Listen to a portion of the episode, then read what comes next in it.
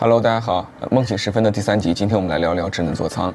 呃，此刻呢，我人在深圳啊，这个世界之窗附近，在等一个车企的新朋友。咱们先利用这个时间，把这个这一期给录了。啊，前几天跟一些这个证券公司的这个行业分析师见面，其中有一位年轻的女性分析师，她也是跟踪这个智能车啊、新能源这个领域的。她就问我：依然你怎么看这个智能座舱这块有没有一些非常好的公司后面会跑出来，特别有投资价值？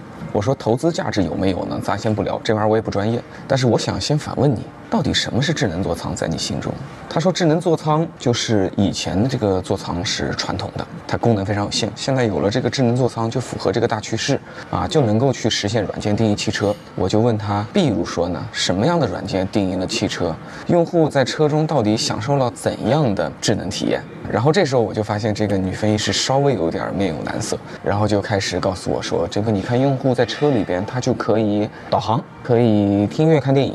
嗯，就在他往下说下去的时候，我感觉他自己也察觉到了一丝不对劲儿。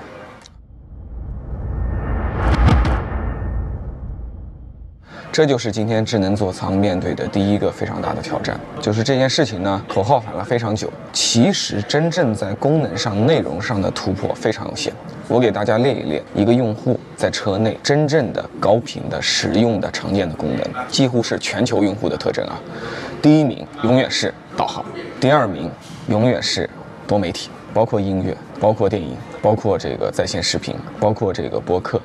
那么中国用户可能比海外用户在这方面的需求会更强烈，啊，别人一个屏幕把东西看了，我们好几个屏幕一起把东西看了，或者给不同的人把东西看了，我们在多媒体上就比人家要卷。为了要声音听得更好，人家五个喇叭，我们十五个喇叭，啊，人家是普通品牌的喇叭，我们这边一堆这个名牌喇叭合作。喇叭以前呢只用这个听到声音就可以，现在的这个喇叭还会跟一些声光电结合在一起，去烘托一些情绪，烘托一些氛围。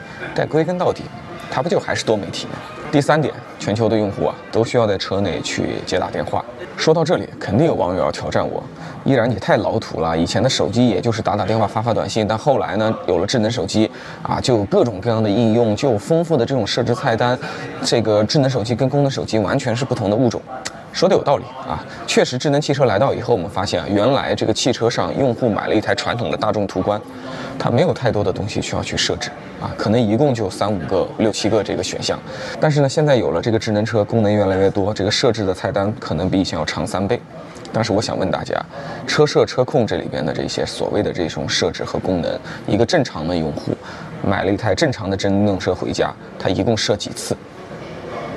是不是在他几年开车的这个漫长行程中，往往就是第一个月甚至第一个星期，他一次射到位了，后面他很少再去拨弄这些玩意儿了啊？发烧友和从业者除外啊，我们说的是正常用户。其次，应用确实这个车也能不断的 OTA 去兼容更多的应用，但是归根到底，你在车里。能够有多少应用？三月份我在欧洲嘛，他们那边的智能化很大程度上会依赖这个谷歌的生态啊，谷歌的 Android Android Automotive 这个车载系统，它现在已经去打通了七十多个应用。这个数字我回国跟一些同行去交流的时候，做座舱的工程师听到七十多这个数字都感到吃惊。为什么呢？就是因为它其实已经很多了。对于汽车来讲，你去看看国内的智能车，有意义的为车的场景真正做过优化和适配的应用的有几个？归根到底，我们做一个阶段性总结吧。就是今天的智能座舱，其实在功能上，比起传统的这个车，并没有太大的突破。我十年前开台油车，我也导航，我也多媒体，我也打电话，其他的这个扩充的应用和设置菜单是少了一些。但这玩意儿在车里也不是刚需啊，也不是高频操作呀。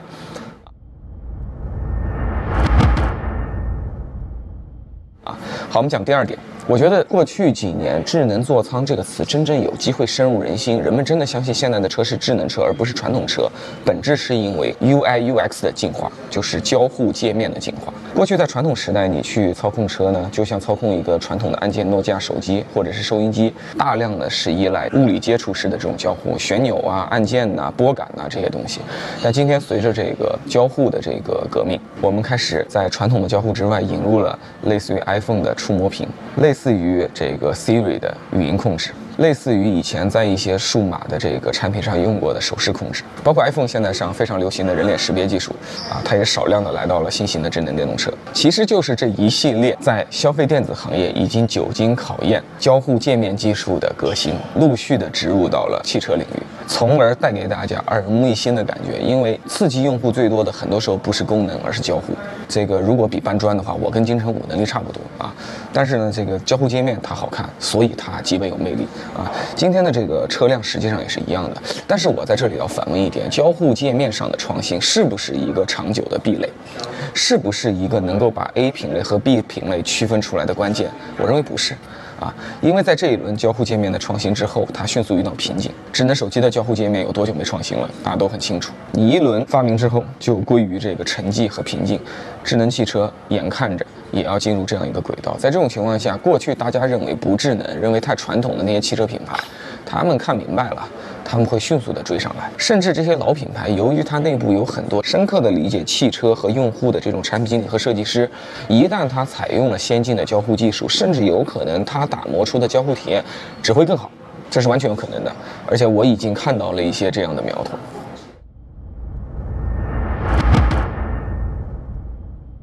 第三点，我想跟大家讲的就是啊，这个为什么智能电动车这个所谓的这个智能座舱搞了几年以后就遇到了一个创新的结界？我觉得有两个根本性的原因。第一个根本性的原因就是人在这个车内驾驶的时候啊，其实你的精力和你在车内的物理位置，你的手脚眼脑。都是被锁死的，因为绝大多数时间和绝大多数精力需要用来干一件事情，叫做开车。就好像你把人比作一个电脑芯片啊，这个 CPU 百分之五九十五的算力就在干开车一件事情，然后你只能拿出百分之五的算力稍微处理一点，OK 打电话，OK 语音控制，呼唤 Nomi 啊，播一首歌。你可以干一些事情，但这些事情永远限制在百分之五的算力之内，而且有很多事情就是你不能干的。比如说你在车内，你想一边开车一边完成一个电商购物的操作，对吧？你怎么操作呢？如果你要完成一个电商购物的操作，通常来讲，你需要去呃呼唤和调用一个电商的界面，然后在这个界面中，你需要去仔细的阅读它的价格、它的商品，然后甚至跟不同的商品去做比对。这些复杂的人类操作，在今天的汽车上你都不可能完成啊，这是第一点。第二点呢，就是其实人不开车的时候，人就不会留在车上，这个事情也很重要。你试想，如果人结束了驾驶，你还会长久的停在车里，那么车这样一个大智能硬件就有很多的想象力空间，因为它占据了用户的停留时长。但是拜托，正常人，在正常的时候，你开完车以后，你会干的第一件事情是什么？答案就是关门上锁走人。你要去睡觉，你要去泡妞。你要去上班，今天的这个智能电动车兴起之后，确实带来了一定的变化。比如说，我现在更愿意到车里边去开个电话会议。比如说，在充电的时候，你反正也别处去不了，所以你待在车上去刷刷手机啊，去拍个小视频啊，这确实都是比起以前时代的汽车，人类的活动增量和用户停留时长的增加。但是，如果我们理性一点，算个平均数啊，假设人类以前平均每天在你的车里停留一个小时，我认为今天也不过是停留一小时十分钟。这个平均的增量是极为有限的。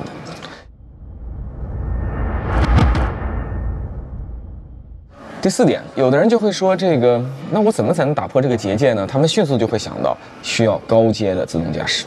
啊，那天那个女分析师也问了我这个问题。她说，如果 L 四 L 五来了啊，人类从 A 点到 B 点，你啥也甭管了，智能座舱啊，或者说汽车的这个内饰，可能带给你无穷无尽的这种新体验。我觉得几年前我可能会买单这样的说法，但是今天不再是这样了。我想反问分析师的是，你今天每天在你的家里的闺房卧室，你会待几个小时？答案是，也许有十个小时。你平均每天在你的办公室会待几个小时？国外可能是八小时，咱们中国人比较勤奋，经常是超过十个小时。你在这些物理环境相对隔绝的一个空间里待了这么长的时间，那你今天有没有把你待的这些物理空间去武装到牙齿，把它变成一个智能办公室、智能工位、智能卧室？答案是。因为并没有这样做。我们今天在这个房地产行业，虽然他们也在讲智能化啊，一些企业呢也在搞这个智能办公体系，但实际上进展非常缓慢。为什么进展缓慢？就是因为这玩意儿你要干得投资得烧钱，但是实际对用户体验的改善非常有限，用户的需求也不明确。更不是一个普世的需求，它可能是一个今天还非常小众的需求。那么，凭什么你在别的空间不急于去投很多的钱，对它进行全面的智能化，但是我们却对于一台未来所谓的 L 四 L 五的车有很大的这样的诉求呢？这是我要反问大家的。你今天在你的办公工位，到底在用什么东西进行互联网交互，在进行一万个应用的自由灵活的调用？答案就是，不就是两玩意儿吗？一个是你的智能手机，一个是你的智能电脑。但总体来讲，我们今天人类如果有一个智能终端是我们绝对无法割舍的这个四肢的话，那它就是手机。所以，出于非常合理的一个推测，一旦 L 四、L 五落地，人类会非常乐意、非常习惯、非常自然的把你在你家的沙发、你家的床和你的这个办公桌前的习惯带入到那个座舱内。所以在那天，我认为智能座舱真正需要做的事情是减法。在那天，智能座舱会更加原始、更加朴素的回归到一个室内设计，也就是内饰的本质。啊，你看这个建筑的设计，它是层出不穷的，它有各种各样的空间想象力，各种各样的陈设的想象力。但是汽车的内饰总体来看，它一直很聚合。为什么很聚合、很雷同呢？就是因为汽车的内饰首先服务于你开车，这个其次服务这个成员极为安全的这个乘坐，最后它才照顾一些你在物理空间里的这个舒适和这个其他的这个功能体验。但一旦 L 四、L 五来到，前面的限制就被解除了。汽车的内饰设计终将跟写字楼、酒店、星巴克、会议室彻底的打通。汽车在那一天终将变成更加高级的、含钢铁含量更高的、会移动的房地产。你可能不相信我说的话，但你应该相信下面这个人所讲的东西。So, we're going to reinvent the phone. We're going to start with a revolutionary user interface, the result of years of research and development, and of course, it's an interplay of hardware and software. Why do we need a revolutionary user interface? I mean, here's four smartphones, right? What's wrong with their user interfaces? Well, the problem with them is really sort of in the bottom 40 there. It's, it's this stuff right here. They all have these keyboards that are there whether you need them or not to be there. And they all have these control buttons that are fixed in plastic and are the same for every application. Well, every application wants a slightly different user interface. And what happens if you think of a great idea six months from now? You can't run around and add a button to these things, they're already shipped. So what do you do? It doesn't work because the buttons and the controls can't change. Well, how do you solve this? Hmm. It turns out we have solved it. We solved it in computers 20 years ago. We solved it with a bitmap screen that could display anything we want, put any user interface up, and a pointing device. We solved it with the mouse problem. So, how are we going to take this to a mobile device? Well, what we're going to do is get rid of all these buttons and just make a giant screen. Now, how are we going to communicate this? We don't want to carry around a mouse, right? So, what are we going to do? Oh, a stylus, right? No. Who wants a stylus? You have to get them and put them away and you lose them. Yuck. Nobody wants a stylus. So let's not use a stylus. We're going to use the best pointing device in the world. We're going to use a pointing device that we're all born with. We're born with 10 of them. We're going to use our fingers. We're going to touch this with our fingers. And we have invented a new technology called multi touch which is phenomenal. It works like magic. You don't need a stylus. It's far more accurate than any touch display that's ever been shipped. It ignores unintended touches. It's super smart. You can do multi finger gestures on it, and boy, have we patented it. So, 在我看来，今天的智能座舱的进步意义在于，比起十年前我们习惯的典型的汽车内饰，我们让过去那个很像诺基亚键盘布局的内饰，升级到了类似于乔布斯所发明的 iPhone 的这样的内饰。但是若干年后，比如说十年后，真的 L 四、L 五逐渐来到这个世界上的时候，这个看上去很像 iPhone 的汽车内饰，会成为那个新时代的诺基亚键盘内饰，它会再次过时。就像我的朋友大卫博士所说的，没有任何一个物理固定、提前预装、布局锁死的设备，能够比手持的可以自由移动的这个设备带来更多的自由度。如果要充分满足在一个车内的封闭空间里极为多元、极为个性、极为不同的各种场景需求的话，我认为没有任何座舱的原生智能体验可以比得上 iPhone 和 iPad。在那个情况下，座舱应该对智能化做减法。对芯片做减法，它唯一可以做的事情，就是在一定程度上去成为一个 iPhone 和 iPad 的延伸。正如今天我们在客厅看电视的时候，很多时候你会用 iPhone 把你喜欢看的电影投射到一个大屏幕上去，所以也许需要一个居中的大屏。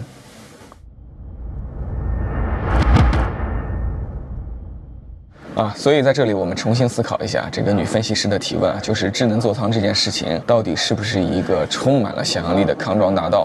这里到底会不会跑出一些非常重要的、独特的独角兽供应链公司？我不是那么的懂投资，但从产品体验和用户需求的角度来看，我对于智能座舱的独角兽的出现感到比较悲观，因为在我看来，从来就没有什么智能座舱，这是一个非常优秀的营销概念，可惜它的保鲜期不会太长。今天正是它热度应该要衰退的时候，在我看来，没有智能座舱，有的就是内饰设计，无非是今天新一代的内饰设计应用了今天最新的交互技术，应用了今天最新的半导体零部件，而自始至终。内饰设计都是一个整车厂在打造集成化的优秀的汽车产品中重要的能力之一。它代表了这个内饰的设计师、产品经理和工程师对于用户的体验、对于数字化技术、对于非数字化的传统技术、对于室内设计的品味、空间布局、工程布置等等等等在内的一个综合性的理解和工程化、产品化能力。